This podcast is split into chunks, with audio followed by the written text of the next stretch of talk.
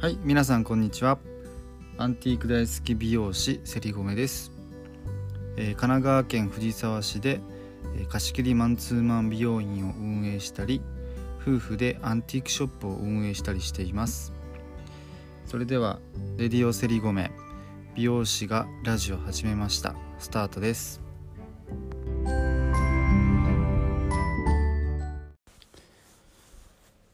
はい、こんにちは、セリゴメです。えっ、と、今日のお話のテーマは、えっ、と、当事者意識を持つ、えー対策、準備は、えーしっかりとやるというテーマでお話しします。最近、まあコロナもね、全ずっと続いてますし、都内ではねこうまた200人超えだとか神奈川県で30人だって関東圏が結構まだ増えてきてるっていう風なまあ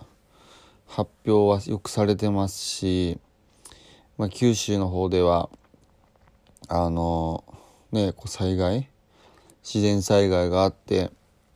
ね、あんなにこう雨が降って川が氾濫して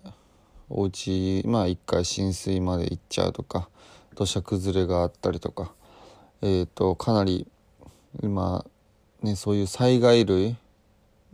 はすごく増えてると思うんですけどまあここでまあね今なってしまった人とかえっ、とその災害にうんと遭われてしまった方っていうのはあの、まあ、一度でもね、まあ、今回のこともそうですし例えば、東日本大震災もそうだしあの阪神・淡路大震災とかもそうだし、まあ、一度でも会われたことがある方っていうのは多分すごくわかるとは思うんですけどまだやっぱほとんどね過半数がまだ分かってないというか味わってないというかあの分からない体験したことないことだと思うんですけどでもやっぱこうニュースだったりとかまあネットニュースだったりテレビだったりいろいろ新聞だったりとか情報が得られる世の中でそういう情報って簡単に手に入るじゃないですか。変な話知ろうと思ってなくても多分入ってくると思うんですけど、まあ、それを見てどう思うかというかやっぱ当事者意識を持つというかあのいつどこでそうなるかもわからないしあのまあね自然災害なんて、ね、どこで起きてもおかしくないし、ね、コロナもまあどこで、まあ、かかってもおかしくないというか、まあ、自分はまあほとんどもうみんなかかってんじゃないかって正直思ってるぐらいなのであのまあそと、まあ、過度にこう敏感になる必要はないんですけど、まあ、ある程度まあできる対策はして行動するっていうことはまあ心がけてはいるんですけどやっぱりそこの対策対策？対応とかそれに対しての準備とかっていうのはすごく大切になるかなってやっぱ思います。はい。あのなってしまったりとかえー、とそのそこに対してぶつかってしまった時にやっぱ何もしてないと後悔すると思うのでやっぱりそういう準備っていうのはしっかりした方が、うん、なんか自分の安心にもなるし周りの人にも迷惑かからないし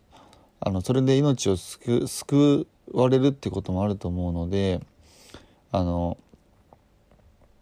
ね、そういう時は結構準備するけど時間が経つとやっぱ準備しなくなっちゃったりもするからなるべくお家にね、災害用のものとかを準備したりとか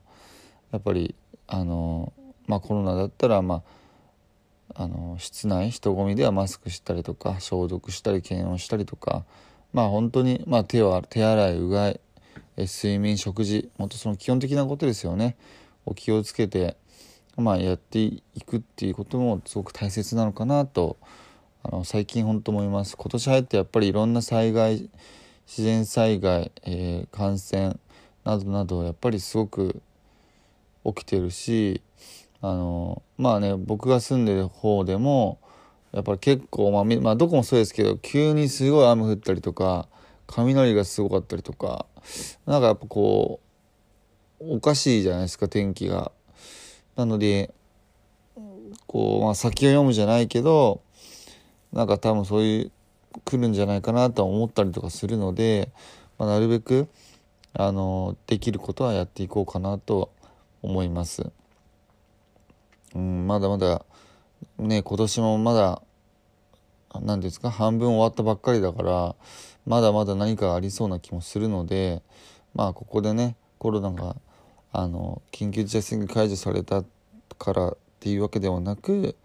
まあそこからしっかりそのコロナから始まり地震とか大雨とか、えー、そういう自然災害の方まで目を向けて、えーと、対策対応の方をまあえっ、と過度にする必要はないですけど、まあ、ある程度最低限はしといた方がいいのかなと思います。結構やっぱ怖いですよね。本当に。なんかもうどうなっちゃうんだろうなって思いながら毎日いろいろ考えてはいますけどうん。こう本当にいつ自分に降りかかるかわからないのでやっぱり一言だなじゃなくて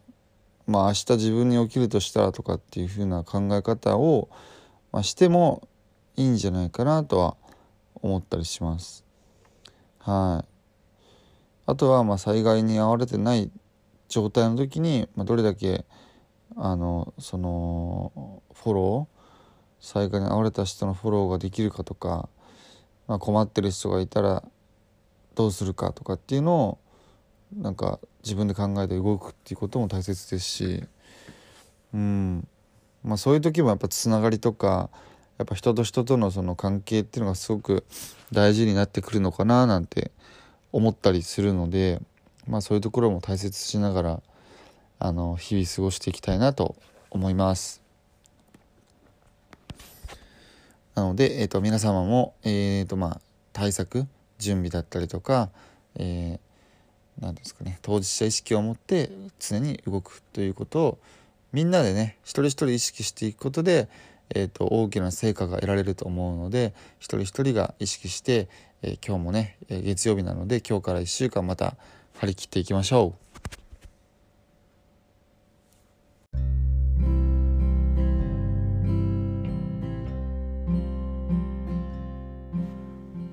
はい、ということで、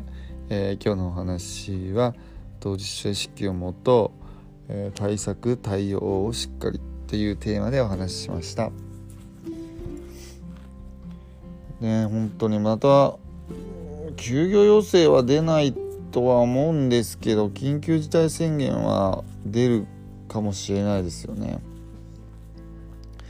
トラベル GoTo でしたっけ？GoTo トラベルでしたっけ？22日から国内旅行の35%負担するっていうのが、まあ、それもねこれ早まりましたけど、まあ、いろんなあれが思惑があるんでしょうけど。うーんまあどうなんでしょうね、まあ、来てほしい人もいれば来てほしくない人もいるでしょうし。うん逆に自分的にはやっぱり東京に来る人は少ないと思うけど関東から地方に行くっていうのは結構流れてくんじゃないかなとは思ってるので、えー、特に沖縄辺りはちょっと増えちゃうんじゃないかなっていう心配もしてます。はい。怖い。本当に怖い。うん。なのであとはまあ自粛警察とマスク警察には皆さん十分気をつけて。えー、っといろんな人の話を聞いてるとやっぱりこういう時に人間性って出るみたいで本当に身も蓋もないことを言ったりとか、